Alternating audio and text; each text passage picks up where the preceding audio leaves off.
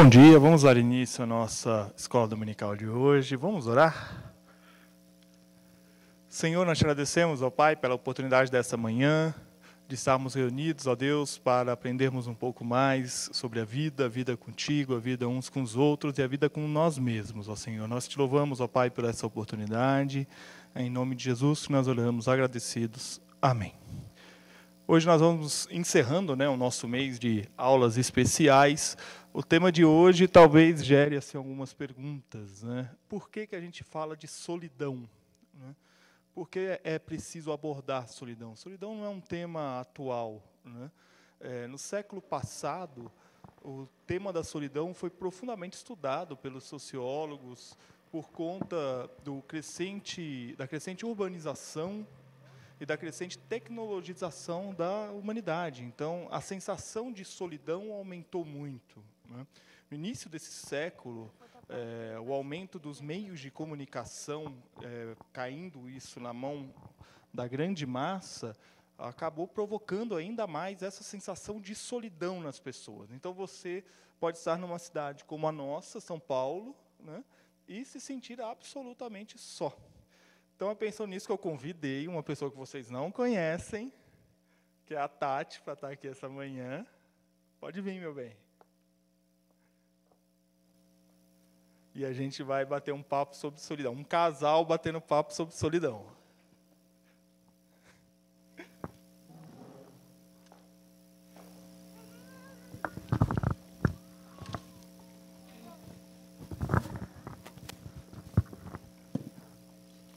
Eu vou pedir para a Tati apresentar o lado dela que alguns de vocês talvez não conheçam, que é o lado profissional e acadêmico. Bom dia. Confesso que estou aqui tremendo e com bastante vergonha. É, eu sou, como a maioria de vocês sabe, eu sou enfermeira. Né? Eu sou enfermeira e sou especialista em saúde pública. É, também tive a oportunidade de fazer o mestrado em ciências da saúde. E atualmente eu estou fazendo doutorado lá na Federal de São Carlos. Né? Então a gente tem esse caminhar aí profissional e acadêmico, sobretudo no SUS, né, no SUS aqui de São Paulo, trabalhando sempre com as populações mais vulneráveis, que nos extremos da periferia, né, tanto na cidade de Tiradentes como Brasilândia, e também na região central, com as pessoas em situação de rua, na região ali da Cracolândia. Então, sempre trabalhei mais diretamente na, na ponta, e há um tempo também eu estou na, na parte mais de gerenciamento de serviços de saúde. Né? Então, atualmente eu gerencio uma unidade, que é uma unidade que tem 190 profissionais lá na Brasilândia. E é, a gente está trabalhando lá com essas pessoas que têm alta vulnerabilidade social. Né? Então, atualmente estou mais na parte da, do gerenciamento, mas já tive aí bastante na linha do cuidado também, mais diretamente com as pessoas. Ok. O que é solidão? O que é solidão? Como a gente define? Solidão é, é um conceito de bastante difícil para a gente definir. Né? Porque é diferente, por exemplo, de uma pressão que está alta, que tem um valor que determina lá, né? então 14 por 9, 220 por 100. Tem, dentro da saúde, tem você faz um exame que está ou abaixo ou acima, você tem como mensurar aquela, aquela disfunção. A solidão ela acaba sendo bastante difícil o conceito, porque ela não tem um dado quantitativo né, que lhe permita definir. Né?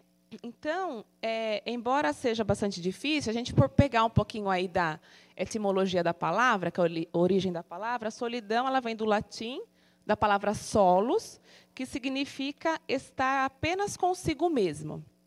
Né? Estar apenas consigo mesmo, é, estar. É, e, mas a solidão, é, estar apenas conosco mesmo não tem problema, né? faz parte da vida. Né? Tem até bastante ditado que diz né, que a gente nasce sozinho, a gente morre sozinho. Então, estar só faz parte da vida. Mas quando então, estar só não tem problema. A questão da solidão é que é um sentimento penoso e angustiante. Então, quando estar só, quando a gente estar com a gente mesmo, se torna penoso, angustiante, dolorido e causa sofrimento, aí a gente define solidão. Então, a solidão está, tem muito a ver com o sofrimento e a angústia, e muitas vezes o desespero de estar só. Né? Então, tem a ver com isso. E ele conduz um mal-estar muito grande, mesmo estando rodeado de pessoas. Então, a solidão tem muito a ver com uma, uma relação muito íntima conosco mesmo. Né? Às vezes, a gente pode estar, né, como o Giovanni já abordou no começo, rodeado de pessoas, mas sentir essa angústia, esse desespero, esse pesar, esse mal-estar por estar só.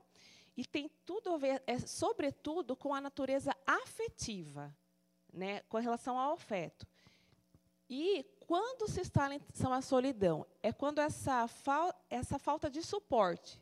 Então, quando eu estou só comigo mesmo, comigo mesma, e sinto uma falta de suporte, né, eu não consigo enxergar ao redor um suporte, aí é a, a solidão. Não sei se deu para entender, ficou muito confuso, muito atrapalhado? Não? Então é isso, essa angústia, essa dor, este pesar junto com a falta de suporte. Porque às vezes eu posso estar angustiada, estar me sentindo mal, mas eu tenho um suporte. E aí não se instala a, a solidão. Agora, somado esse sentimento inter, interno com a falta de suporte, aí que é a solidão. O conceito tem vários conceitos, né? Mas é mais ou menos, se a gente for resumir, é mais ou menos esse. E existe uma doença chamada solidão, entre aspas, algo que se aproxime disso? Na verdade, a solidão acaba sendo é, sintomas de algumas doenças. Né? Então, algumas doenças que já foram até abordadas aqui, né? como depressão, ela pode ser um sintoma. Então, uma manifestação. Né?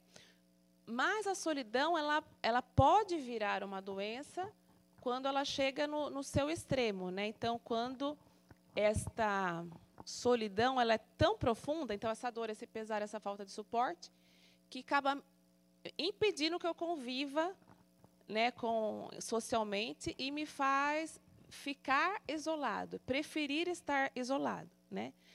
É, então, embora ela não seja uma doença, né, não tem uma doença que chama solidão, mas ela pode levar a uma doença, ela também é sintomas de algumas doenças. Né? Ah, acho que é isso. Solidão é de todo ruim? solidão é de tudo ruim? Nem, nem sempre. Né? Então, se eu tiver, como eu é, abordei um pouquinho antes, se tiver essa questão da solidão é, com um suporte, né, ela acaba é, sendo não de todo ruim. É, por quê? A solidão, ela, ela é inerente né, à vida humana e ela também está relacionada ao mecanismo de defesa né, o mecanismo de defesa. Então, eu estou num ambiente que ele não é adequado, ele não é bom. Né? Eu me retirar um pouco, estar mais isolado nesse ambiente, ele acaba sendo um mecanismo de defesa. Né? Tem até um ditado que diz que antes só do que mal acompanhado. Então, nesse sentido, a solidão ela acaba sendo protetiva né, para a gente. É, se a gente for pegar aí a luz das escrituras também, é, tem aquele versículo que fala, né? Quando orares, entra em teu quarto em secreto, e seu pai que te ouve em secreto te recompensará. Né? Então, aí a gente vê também uma solidão que acaba sendo positiva. Né? Jesus se retirava né, nos momentos de maior angústia e maior pesar que ele teve. Né? A gente tem um exemplo muito forte que é ah, os minutos, os dias que ele teve antes do Calvário. Né? Ali ele teve uma vivência de solidão, acho que a, a, acho não, né, certeza, a maior solidão que alguém pode vivenciar, né, de estar só, sem suporte, com uma angústia, um mal-estar e um pesar muito profundo, e se retirou para orar, né? Então, a solidão, de certa forma, ela pode ser positiva quando ela nos aproxima de Deus. Né? Então, ela acaba nos aproximando desta relação mais íntima com o Senhor. Não que só os solitários se relacionam com Deus, não é isso, mas na solidão a gente tem uma experiência talvez um pouco mais íntima e mais profunda. Né? E quando ela é temporária, ela é positiva. Então a gente sente solidão, né? A gente agora a partir do momento que a solidão, né? Então a pergunta, ela é de toda ruim? Se ela for temporária, não.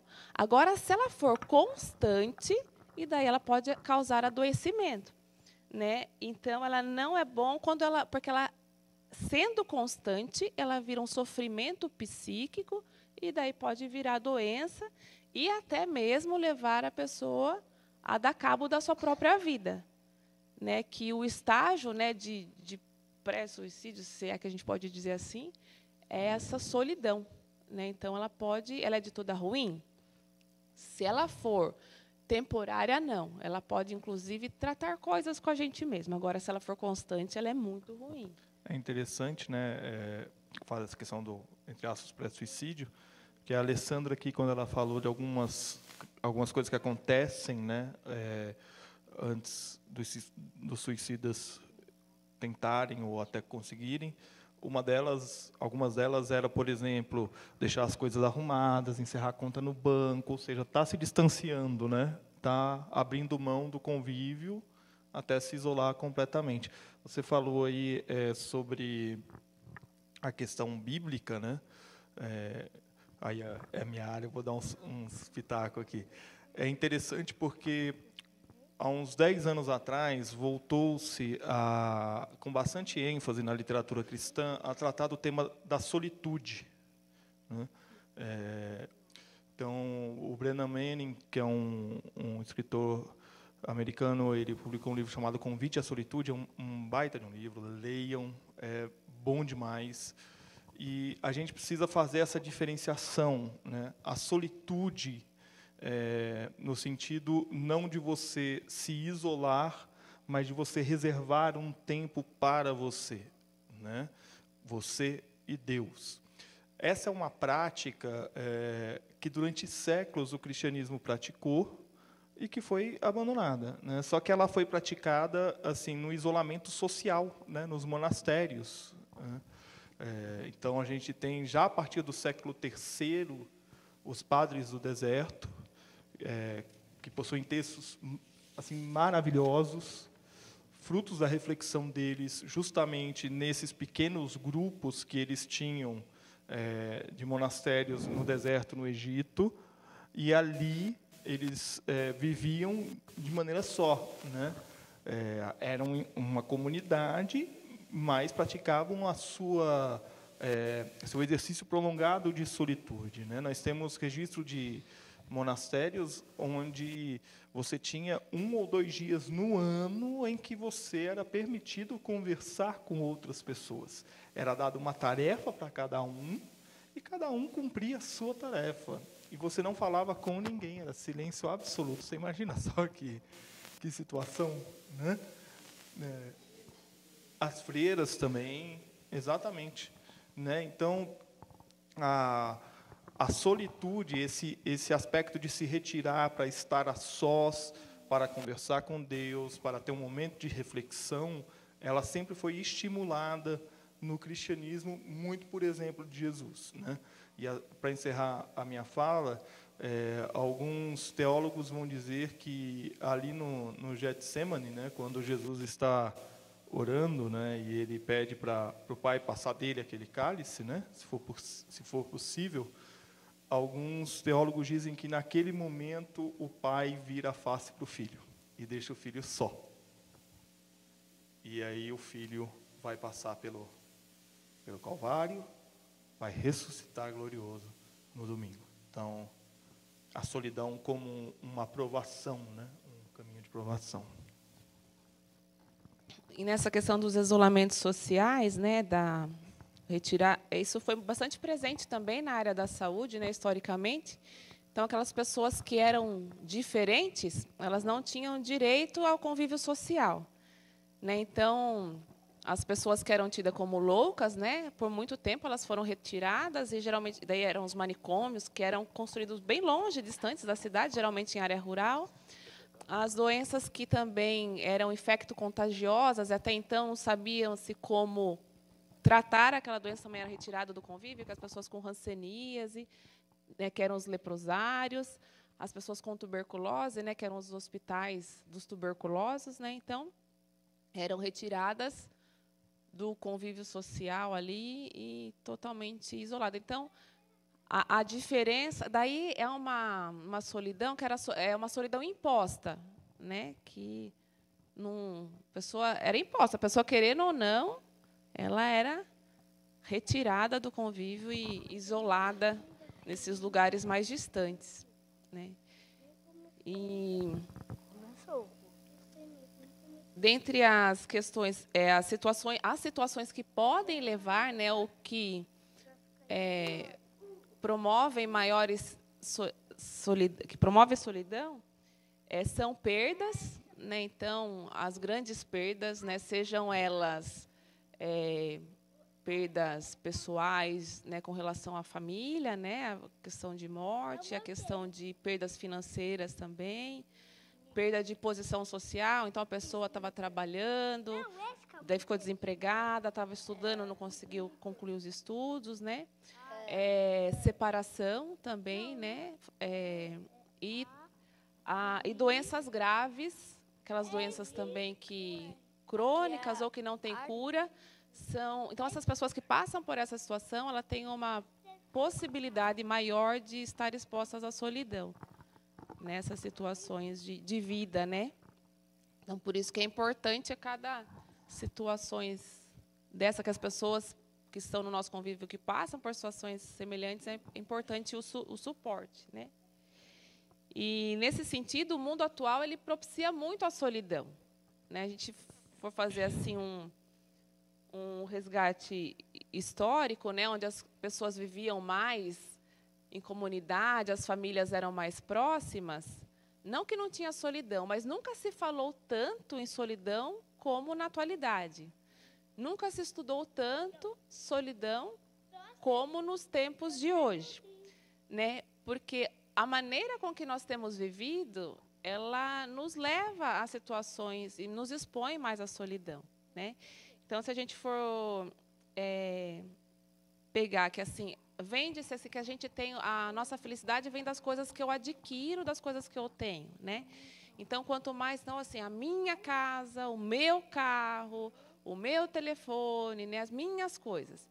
Então a gente, sem perceber, a gente vai se isolando, né? Porque antes era a casa da família, né? As pessoas iam morando tudo junto e faziam um puxadinho no quintal e faziam um sobradinho em cima. Né, eu que venho uma, lá do interior, era muito comum a vivência familiar na região rural, né, que no mesmo terreno. Então, Até hoje em Ibiúna é, é assim. Ibiúna você vai para os bairros rurais, a primeira casa é a da pai e da mãe, e aí você vai entrando no terreno, filho mais velho construiu logo atrás, o do meio logo atrás, o outro logo atrás, então mora todo mundo no mesmo espaço. Né? Uhum. E, no, e, nos bens de consumo acaba sendo também, né? Então, antes tinha uma TV que todo mundo compartilhava lá na sala tal. Hoje tem uma TV no quarto, uma na sala, uma na cozinha, uma não sei onde, e cada um assiste o seu programa. E antes tinha que ser uma coisa mais democrática, né? Não, vamos assistir isso todo mundo, depois assistir aquilo, né? Então, essas questões, não que seja certo ou errado, né? Estou trazendo apenas situações que vivemos hoje atualmente, né? Então, é, a questão do celular que nos deixa cada vez mais com nós mesmos, mas não estamos com nós mesmos, a gente está com, com, em outras situações, né? Então a gente se fecha, inclusive fisicamente, né? Posturalmente a gente tem essa e a questão aí também do, do rádio, que antes você colocava o rádio lá, assim, minha mãe com essa, com essa emissora de novo aí no ar, você não gostava tal, hoje você coloca lá no seu fone, né? E cada um ouve o seu. Então, isso são, são modos de vida que a gente tem hoje que, direta ou indiretamente, nos levam a uma condição de solidão, sem a gente perceber. E daí, quando a gente se dá conta, estou sozinho, solitário, mas o quanto a gente também fez parte daquele processo de nos isolando e nos afastando daquelas pessoas com que a gente convive, né? Então é porque de certa forma a falta ela nos aproxima, né? Então quando eu tenho falta de algo, seja emocional, seja até é, uma coisa mais. Eh, nos aproxima. Então, por exemplo, ah, estou com uma falta de água na minha casa, então a gente precisa né, ir na casa do outro. Antes faltava açúcar, sei lá, emprestava uma xícara de açúcar, né? É, essas, as, porque as faltas nos aproximam enquanto seres humanos, né? E hoje em dia não é permitido a gente ter falta de nada. Né? Se eu estiver faltando alguma coisa, passa no cartão, divide não sei quantas vezes, mas você não pode faltar nada. E você compartilhar aquela muitas vezes aquela falta acaba sendo entendido como uma fraqueza, uma desorganização sua, né? E, e não e não é, né? Porque a falta também nos permite nos organizar, nos aproximarmos. Né?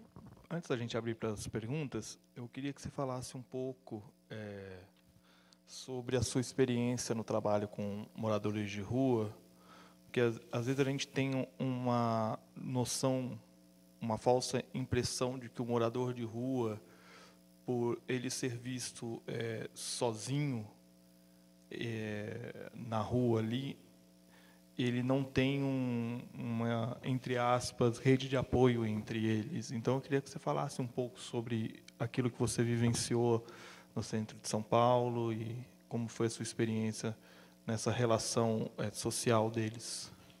Uhum. Ah a situação de rua, né, ela é um, um dos exemplos é, de total exclusão né, e solidão. Né? Então, são várias, várias situações que levam as pessoas a estarem na rua, desde situações sociais, né, de desemprego, né, a questão mais da, da miséria aí mesmo, mas também das questões de relacionamento. Né? Então, se a gente for pegar é, numa experiência mais internacional, as pessoas que estão em situação de rua é, nos outros países, geralmente está ligado a duas, a duas condições. Ou ao desemprego, ou à imigração, duas não, três, ou a situação de calamidade de natureza. Né? Então, teve lá um furacão, destruiu tudo, a pessoa não tem, não vai na rua. No Brasil, não necessariamente a relação tem muito a ver com a relação dos vínculos familiares. Então, às vezes, a pessoa até tem uma família, até tem uma casa, a gente pode até questionar né, que tipo de moradia é essa que as pessoas vivem, mas o que mais leva a pessoa a estar na rua no Brasil são esses vínculos interrompidos e a questão do uso e abuso de álcool e outras drogas. Né? E que esse, o álcool e outras drogas quando ele chega a um rompimento familiar. Então, tem muito a ver com o rompe, a questão do vínculo. E daí a gente volta lá no comecinho, quando a gente fala que a solidão tem muito a ver com essa questão do afeto. Né? Então, quando ele chega num ponto que não se convive mais junto, também já não tem uma condição social que que ajude, né? E daí vai vai para a rua.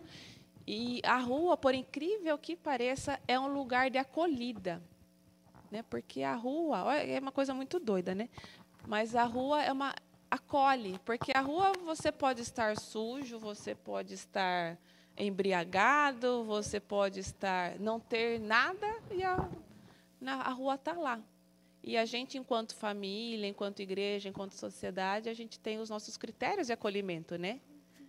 Então nem sempre, então a, a rua ela traz esse espaço de acolhida e eles acabam se sentindo, né, as pessoas que estão em situação de rua, muitas vezes, é, melhor, mais assim, afetivamente falando, melhor naquele espaço do que num espaço de conflito tão intenso que eles viviam. Né? E no centro de São Paulo a gente tem uma realidade que a gente tem uma acaba tendo rede de apoio, tanto de saúde quanto social quanto espiritual. Então a gente tem trabalhos fortes de várias igrejas, né? É, no centro de São Paulo.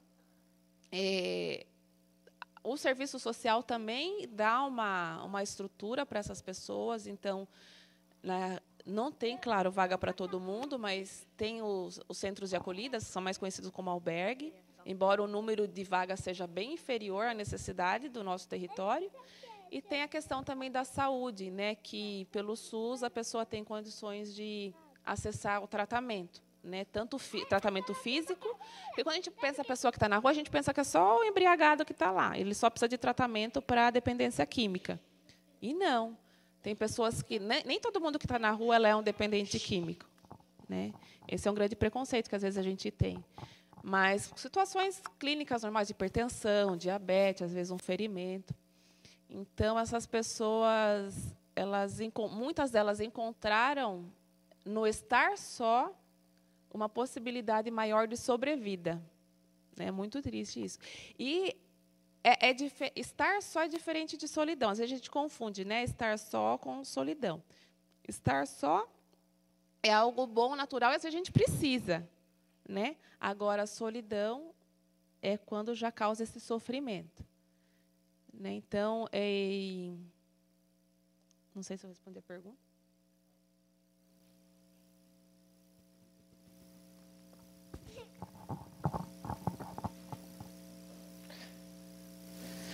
Ah, não, porque gente, o Giovanni está falando para dar, dar, um exemplo aqui, que a gente tem, acaba tendo vários casos, né? É, nós tínhamos um, um advogado lá, que a gente acompanhava ele diariamente por conta de um ferimento que ele tinha no pé, porque ele tinha diabetes, né? Então era um, um ferimento de difícil cicatrização. Ele morava na rua, ele era advogado, ele já tinha divulgado por muito tempo, ele teve escritório, mas por uma desilusão amorosa, ele acabou indo para a rua e lá ficou, perdeu tudo, não, não voltou mais ao convívio social e ele dizia que estava bem, né? não queria voltar. E um dos casos assim que mais assim me chamou a atenção enquanto eu estava na rua foram é, as crianças, né? que a gente acompanhava a criança também em situação de rua, adolescentes. E quando a gente começou o trabalho, a gente não sabia muito bem o que fazer, né? Como que a gente vai fazer para acompanhar essas crianças e tudo mais? E a gente começou por onde a gente sabia fazer, que era vacina. E daí eu falei assim, vamos atualizar. Ninguém tinha carteira de vacina na rua, né? Então a gente começou a vacinar as crianças, a gente guardava a carteirinha na própria unidade de saúde. Então, e a vacina, ela, o esquema de vacina, muitas vacinas você toma uma hoje, daqui dois meses você toma de novo, daqui você vai tomando para fazer os reforços até completar os esquemas. E tinha um grupinho de cinco crianças que eles iam todo dia. Tia, é hoje o retorno? Tia, posso tomar de novo? Eles queriam tomar vacina todo dia. Todo mundo foge da vacina e elas queriam tomar vacina todo dia. E daí eu fui conversar com elas, tal. Eu, assim, eu fiz essa pergunta para elas, assim, mas vocês são corajosos? Não, porque todo mundo foge da vacina. Eu mesmo morro, de, eu morro de medo de agulha, mesmo sendo enfermeira. E vocês voltam todo dia para tomar vacina? Daí ela vira e fala para mim, é tia, porque aqui é o único lugar que vocês colocam a mão em mim. Né? Então, aquele pegar no braço, passar o algodão para fazer a vacina, para aquelas cinco crianças estavam sendo um momento de maior afeto que elas já tinham vivido. E a gente ficava contente quando a gente era chamada de tia, porque criança é muito difícil fazer vínculo na rua, muito difícil. E isso daqui você quebra o vínculo todo. Então, quando a gente chamava de tia, era uma honra, porque significava que a gente já tinha ganhado espaço naquele lugar. Né? Enquanto você era doutora, era não sei o quê, mas quando falava tia, ela já, a gente já tinha ganhado essa confiança. E daí, um dia, eu conversando com uma criança que chamava Maria, e eu sabia que ela tinha casa, a gente tentava ao máximo fazer esse retorno, né? esse ela morava no, na, na Zona Leste. E eu perguntei para ela, né, por que ela estava lá na rua. Ela falou assim, ah, tia, porque aqui é muito melhor. Eu falei assim, verdade que aqui é melhor? E fui conversando com ela, ela falou assim, olha, tia, lá em, lá em casa, eu apanho muito da minha mãe. Minha mãe leva muitos namorados para casa, que a mãe dela tinha uma vivência de... Ela era profissional do sexo. E a Maria presenciava o trabalho da mãe dela. E ela falou assim: lá, o namor... cada dia minha mãe leva o namorado para casa, e agora eles começaram a é, mexer comigo. Então, e lá em casa eu passava fome, eu não tinha nada. Aqui eu como McDonald's. Por quê? Ela ia para a fila do Mac do centro, e quem que nega um lanche para uma criança? Então ela pedia, ah, pode pagar um lanche para mim? Né? Então, ela falou assim: aqui eu tenho McDonald's, aqui eu tenho celular. Você tem celular? É, tia, a gente faz os nossos corre, né? E aqui e na rua eles têm uma questão de pai de rua. Geralmente é um adulto que cuida dessas crianças, entre aspas, em troca de proteção. Então, geralmente, a criança faz os corres. O que é fazer os corres? É fazer pequenos furtos, fazer entregas de drogas, que são os aviãozinhos. Então, as crianças trabalham, entre aspas, né, se dá para chamar isso de trabalho, mas faz os corres dela durante o dia. Em troca, esses pais de rua oferecem proteção e alimentação. Então, essas crianças na rua não passam fome. E esses pais não deixam ninguém fazer nenhum mal para essa criança. Então, esse risco de abuso, né, esse abuso que ela já tinha sofrido na casa dela, na rua ela não sofria. Essa fome que ela passava, gente, é muito é, desumano a gente pensar uma situação dessa, né? A que ponto que que chega e onde nós estamos, né, que não somos essas mães, esses pais de ruas para oferecer um cuidado diferente a essas crianças, né, enquanto quanto seres humanos, sociedade e igreja, né? Então é ela na casa dela, ela tinha todas essas questões que na rua ela se sentia mais protegida. E para mim foi um choque imenso, porque não, não, cabe na minha cabeça como que na rua está mais protegida que no lar, né? Porque a referência de lar que a gente tem é o nosso lar, né? A gente não tem a, a dimensão dessas situações tão violentas, né, tão perversas que acontecem nos em muitos lugares, né? Bom, vamos abrir para perguntas. Quem tiver alguma pergunta, levanta a mão aí. O Antônio entrega o, o microfone.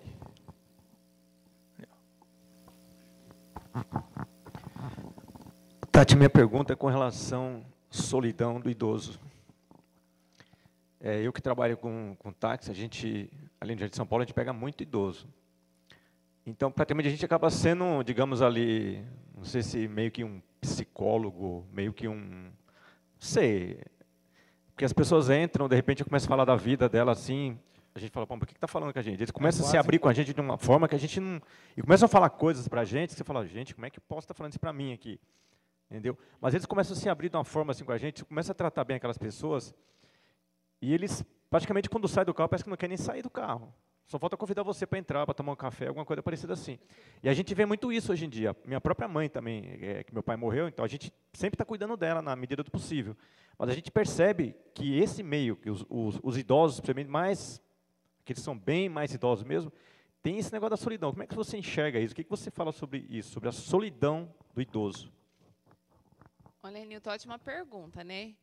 Os estudos revelam que ah, os maiores índices de solidão estão exatamente na população idosa. E outro estudo interessante diz que assim que quanto mais desenvolvido o país, é, mais solidão. Olha que coisa interessante. Mais solidão os idosos estão expostos. Né? Então, no Brasil, nós temos cerca de 10% hoje né, dos idosos morando sozinhos. Enquanto que na Suécia, né, um país aí, um dos dito como um dos melhores países, né, são 40% dos idosos morando só. E o morar só, ele contribui bastante aí para o sentimento de solidão. Então, realmente, os idosos, é, muitas vezes, eles acabam sendo pessoas invisíveis, né, no sentido de, ah, né? E tem muito a ver com essa questão da sociedade que a gente vive mesmo, né? onde a importância se dá muito. Isso é muito forte no capitalismo, a questão da importância da produtividade. Quando a gente pensa em produtividade, é, a questão financeira, né? Então, e se a gente for pensar também, só fazendo uma ligação, o Brasil é um dos países que mais o país que mais consome com produtos de cosméticos de beleza e com procedimentos estéticos. Então, isso mostra que a gente não quer muito ficar aparentar ser idoso ou idosa, né? Então, o país que mais gasta com procedimento estético e cosméticos, né? Isso é comprovado. Então, isso culturalmente vai dizendo direto ou indiretamente que ficar ou ser idoso não é bom. Né? Ao contrário, por exemplo, que na cultura japonesa, o idoso é alguém assim honrado, idolatrado e cuidado. E a gente tem o, muitas vezes o hábito de não ter essa. O idoso acaba sendo meio deixado de lado, né? E daí começa também essa questão do, da síndrome do ninho vazio, né? O que é a síndrome do ninho vazio? É quando aquela casa era cheia de gente e as pessoas vão crescendo e vão saindo. Então, um casa e sai. Hoje não necessariamente precisa casar para sair de casa, você vai sair de casa para estudar, né? Você sai e, a, e, o, e, o, idoso vai ficando. O idoso muitas vezes também, o idoso, ela tem dificuldade de, de sair da, da casa dela, né? Eles têm aquela raiz muito forte no, no ambiente que ela que ela vive. Então é mais difícil também para a pessoa idosa sair da casa e ir para casa, por exemplo, de um familiar, de um filho, de um neto. Então, a solidão ela é muito presente, sim, na pessoa idosa. Os estudos mostram que é onde mais tem a presença da solidão. E aí fica um alerta para a gente do quanto a gente tem que olhar cada vez mais né, para essa população. Porque a, a fase aí da, da pessoa idosa ela está lidando com muitas perdas, né?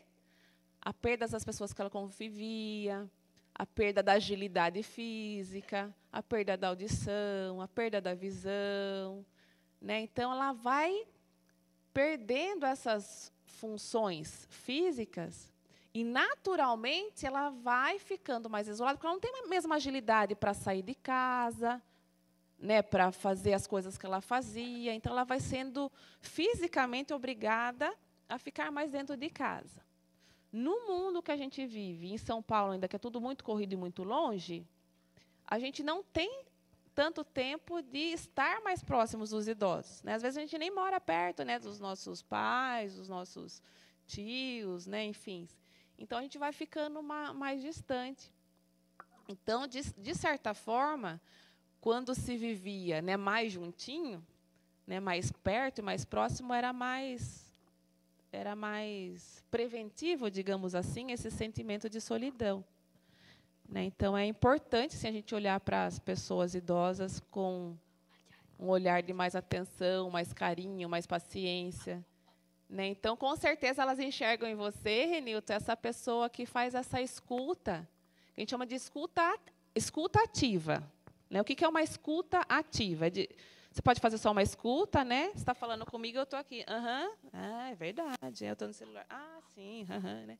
E a escuta ativa é aquela escuta, não só com o ouvido, mas escuta com o corpo, com a alma, de olhar no olho, de interessar. De, né? Então, com certeza, elas, elas percebem em você alguém que tem essa habilidade, essa virtude de fazer uma escuta ativa e ela se sente à vontade, inclusive, de revelar para você, às vezes, os sentimentos mais íntimos né, e secretos aí da, da alma delas. Né? Então, isso é uma virtude que você tem, Renilton.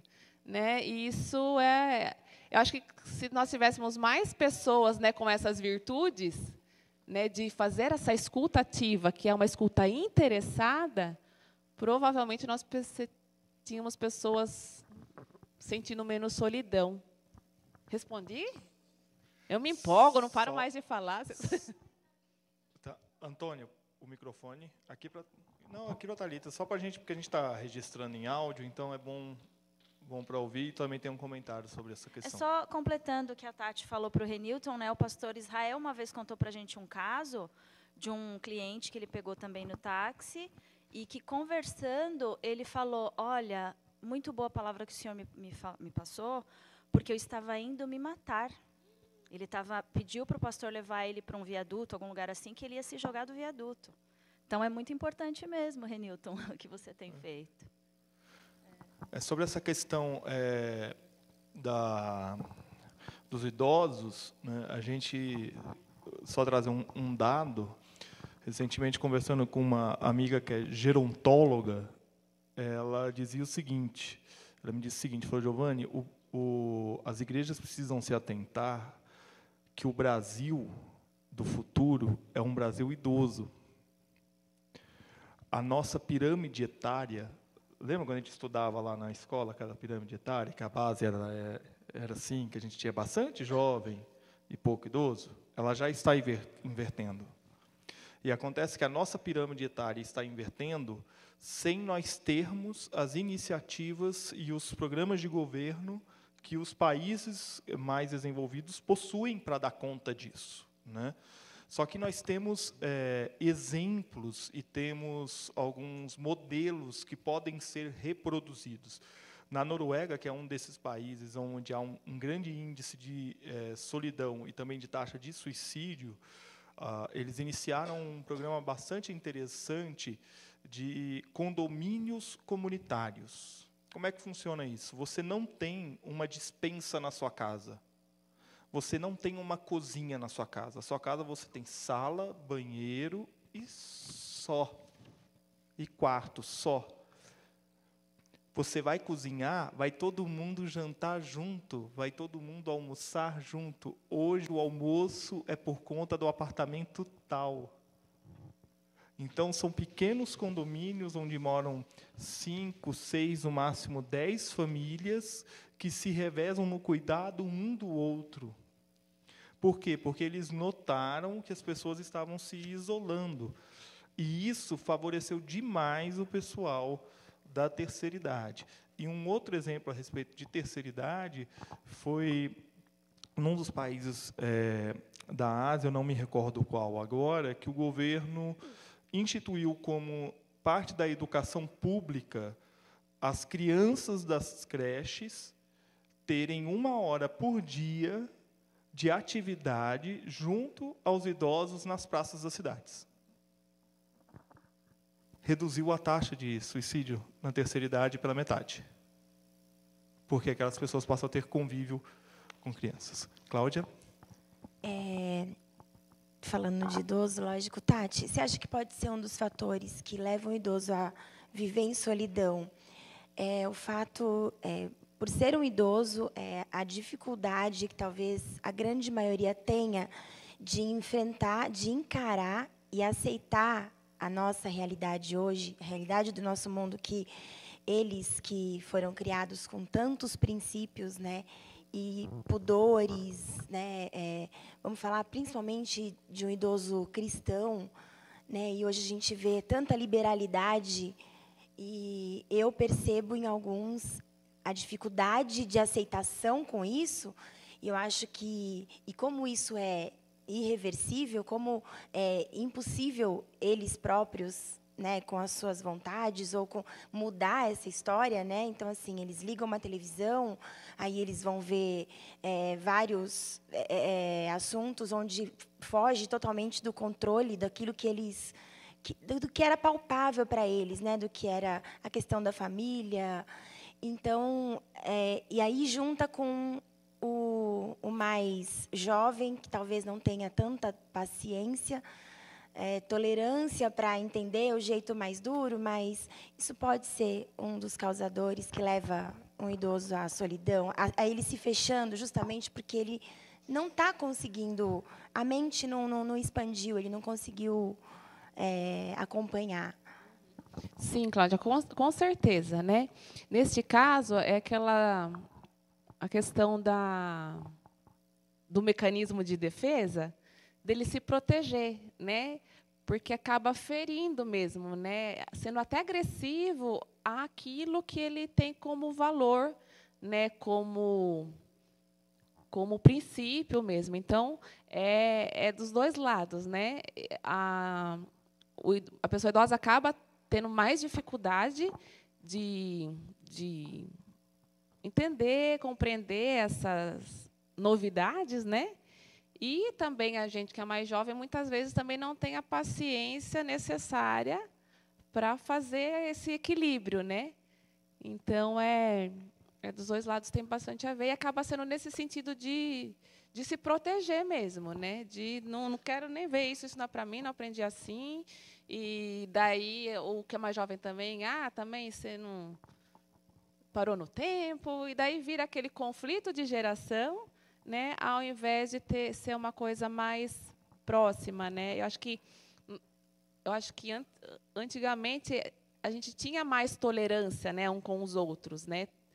tanto de, de respeitarmos as diferenças do idoso, e o idoso também, né? Acho que a, tolerância está cada vez menor, né? Todos, né, nos nossos meios familiares. Rosalina. Hoje, o idoso tem para lá de 80. No meu tempo, o idoso tinha no máximo 72, 73. Então, hoje as pessoas vivem mais. Então, realmente, Cláudia, conflito de geração aí é enorme. A minha mãe tem 90 anos. Né? Então, já, já existe um conflito de geração comigo, que dirá com os meus filhos. Né? Então, hoje o idoso é mais de 80. Né? No meu tempo, não era assim. Minha avó morreu velhinha, com 75 anos. Velhinha. Né? Então, eu acho que eu vejo bem por aí. Né? Só, só para ilustrar, você imagina, é, usando a Dona Terezinha até de exemplo, o mundo que a Dona Terezinha viveu na juventude dela, gente, é absurdamente diferente do nosso hoje. Aliás, o mundo, assim, o mundo né, da, da minha adolescência, da minha juventude, já é muito diferente do de hoje, né? Então, essas transformações de fato causam essas questões, né? Oi. Aqui, oh, peraí. Aqui. Realmente eu sinto a solidão da minha mãe hoje só. Mas a minha mãe não é mais só hoje, sabe por quê? Porque minha mãe é rima de família. Então, isso é muito importante quando a pessoa ainda é útil à família. Ela se sente útil à família, gente. Eu vou contar uma coisa para vocês. Eu levo minha mãe para viajar, ela arruma todas as coisas, eu vou lá buscar. Ela fala, gente, o meu cartão está aqui, vocês precisarem de alguma coisa. Isso é muito importante na vida das pessoas. Elas serem úteis à sua família ainda, seja a idade que for. Wallace lá atrás, ó, Antônio, por favor. Lá atrás, ó, levanta a mão lá, ó. Isso. Tá chegando lá. Bom dia. Bom dia. É, vai ser sobre política pública e gerenciamento, tá? Lá no final. Só vou contar uma historinha para fazer o contexto. Há uns quatro anos eu tava, morava em Guarulhos, estava numa outra, é, num outro ministério, e lá tinha um trabalho social na, na praça, no centro de Guarulhos, à noite, terça-feira à noite. Inicialmente era entrega de, de alimento e de roupas, inicialmente. E aí, num, num determinado dia, uma, o trabalho é feito à noite, né? É, um determinado dia tinha um, um jovem é, deitado ali, situação de rua, né? É, e aí ele entreguei o alimento, ele falou: "Você tem um sapato?" Eu falei: "Puxa, agora agora eu vim entregar o alimento, eu não tenho. Que número você calça?" Você me falou e tal. Eu falei: tá bom, eu vou trazer amanhã, você está aqui, eu venho aqui. E aí eu falei, por quê? Né? É escutativa, né? Por que, que você quer o sapato? Ele falou, porque eu sou é, ex-chefe de tráfico, eu tenho uma casa ali na Moca, eu, eu moro ali. Eu saí de casa, então resolvi sair dessa vida. Eu já tinha um casamento, meu primeiro casamento foi destruído, a minha filha tem 14 anos, eu não consigo visitar minha filha porque eu estou descalço e eu não consigo entregar um currículo porque a agência não permite que eu entregue um currículo porque eu estou descalço. É, vamos voltar para a política pública. Então, você é, tem você tem as duas os dois olhares. Você tem um olhar acadêmico, né, de análise de dados dessas questões de gerenciamento lá do seu doutorado, e você tem o, o olhar em loco ali que você tratou as pessoas. O, o quanto isso consegue chegar para você e, e reverte em, em, uma possibilidade mesmo de mudança. Esse rapaz queria mudar. O, a, a, pergunta é isso: o, o quanto acaba chegando para você? Porque para a gente que passa na rua e visita, hoje ele está aqui, amanhã ele não está, a gente não sabe o que aconteceu.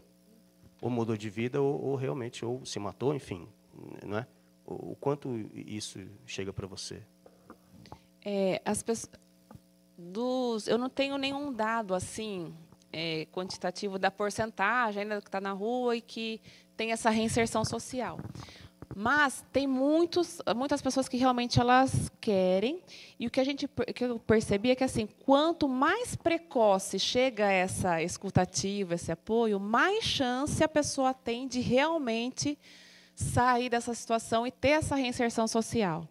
Então, quanto mais, tanto é que às vezes a gente passa, eu passo na rua, já, pelo olhar já dá para você saber se a pessoa é, é jovem de rua, né, recém-chegada à rua, ela já tem tempo. Geralmente, a pessoa que é recém-chegada na rua, ela tá fisicamente assim até mais jovem, mais limpa, menos barbuda, ela até tem uma, uma roupa por completo. À medida que ela vai ficando na rua, ela vai perdendo seus pertences, né? Seu cabelo vai crescendo, ela já vai ficando até com aspecto mais. Então, quanto antes a gente faz essa intervenção, mais chance ela tem de voltar. E geralmente, assim, a maioria das pessoas elas quer, elas, na verdade, elas não querem voltar à situação que elas tinham antes. Né? Então, ela não quer voltar na casa dela, né, esse rapaz, porque ele tinha uma condição de tráfico que ele não queria mais.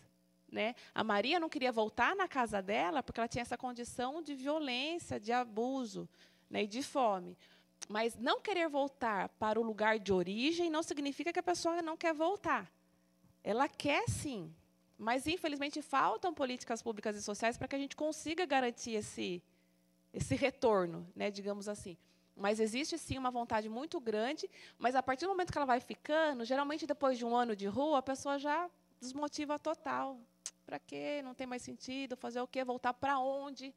Porque ainda quando essa quando é mais recente, eu ainda tenho na minha cabeça, vou fazer um currículo, vou entregar em algum lugar. Daqui a um tempo ela nem sabe mais o que é currículo, onde que eu vou entregar, o que, que mesmo eu sabia fazer, eu não sei fazer mais nada, eu só fico aqui. Então, tem sim, né? porque a gente tem aquele preconceito também, que está na, na rua, é vagabundo, é pinguço, não quer nada com nada. E não, geralmente ela está na rua por fugindo de uma situação tão, tão difícil e tão perversa que naquele momento estar na rua era melhor do que estar onde ela estava. Olha que, que, que situação, né? Só que à medida que ela vai ficando, ela vai ficando cada vez mais. Então, ela, geralmente ela quer, sim, ela, ela quer muito sair, mas geralmente ela não quer voltar para a situação anterior. Então, o caso assim de reinserção social mesmo, nós tivemos alguns casos, geralmente não aqui de São Paulo. Se for ver, a maioria das pessoas que estão em São Paulo não são de São Paulo, porque muitas vezes a pessoa quer, quando ela sai, ela quer inclusive sair do seu entorno, ali do seu ambiente, né? E nós tivemos bastantes casos assim de, de reinserção que a pessoa primeiro ela quer e primeiro ela quer estar bem para voltar. Então a gente tivemos alguns casos assim de retorno para o Rio de Janeiro, para Minas, que eram pessoas que faziam uso de substâncias. Então, a gente foi primeiro feito o tratamento delas, assim, quando eu estiver limpa, eu volto, porque eu não quero voltar para minha casa, para minha família, do jeito que eu estou agora. Então, a pessoa ficava limpa, né, limpa, não limpa fisicamente, mas limpa do, do uso né, da, da droga. É, geralmente faziam cursos profissionalizantes, daí voltavam. Né? Então, a, existe sim essa possibilidade de retorno e o desejo é muito grande, mais do que a gente imagina. Mas a gente só vai conseguir entender e vivenciar isso a partir da, da escuta, da escuta interessada, da escuta ativa. Mais alguma pergunta? Então, nós vamos encerrar. Eu só queria é, fazer uma colocação final aqui, né, de como que a gente pode cuidar, então, dessa solidão. Né? Então, se ela existe, ela está presente, tem como prevenir, quando ela está instalada, já o que, que a gente pode fazer para melhorar. Então, as, as formas de convívio que predominam a comunicação, ela é extremamente preventiva e curativa. Então, como que a gente cuida da solidão? Na solidão, a gente não, não tem necessariamente um remédio que a gente tome e se sinta não solitário. Né? A não ser quando a solidão ela é um sintoma de algum outro diagnóstico da depressão, aí sim. Mas a solidão enquanto solidão, o que, que ela precisa? Ela precisa de é, atividades e convívios que envolvam comunicação. Então, a, então, assim, não adianta assim, ah, vamos ouvir uma música para ficar melhor da solidão. Às vezes fica mais solitário ainda, né, dependendo da música. Ah, vou assistir um filme para eu cuidar da minha solidão. A, a solidão, ela se cuida no coletivo. Então, coisas que envolvam comunicação, escuta, fala, né? E essa, a gente chama de solidariedade intergeracional. O que é essa solidariedade intergeracional? É a convivência entre as gerações. Né? Foi até esse exemplo que o Giovanni trouxe. Essa convivência, então, assim, para o avô, avô estar com o neto, né? às vezes nem vê-lo correndo, pulando, gritando, né? é muito curativo, é muito preventivo. Né? Então, essa questão do relacionamento entre as gerações, é, viver em família, é bastante preventivo, não necessariamente na mesma casa, pode ou não ser na mesma casa, mas por perto. Saber que se eu der um grito na janela, se eu ligar, vai ter alguém por perto, isso contribui muito, né? Viver em família. E atividades que envolvam coletivos, então passeios, atividades de lazer lúdicas, atividades manuais com outros, né? Então a a terapia que é feita aqui a tarde da terapia é um exemplo vivo desse cuidado, né? Trabalhos manuais, ginástica, porque geralmente ginástica a gente não faz sozinho, a gente faz com alguém, né? Apesar que hoje em dia tem até aqueles programas de ginástica que você põe na TV e fica lá pulando sozinho na, na sala, né? Mas ginástica, dança, né? É, são formas de diminuir aí esse sentimento e combater esse isolamento. Tá? Muito obrigado. Foi a mais linda, né, gente? Falar sério. Sou suspeito. Vamos nos colocar em pé, nós vamos passar para o nosso momento de ofertório.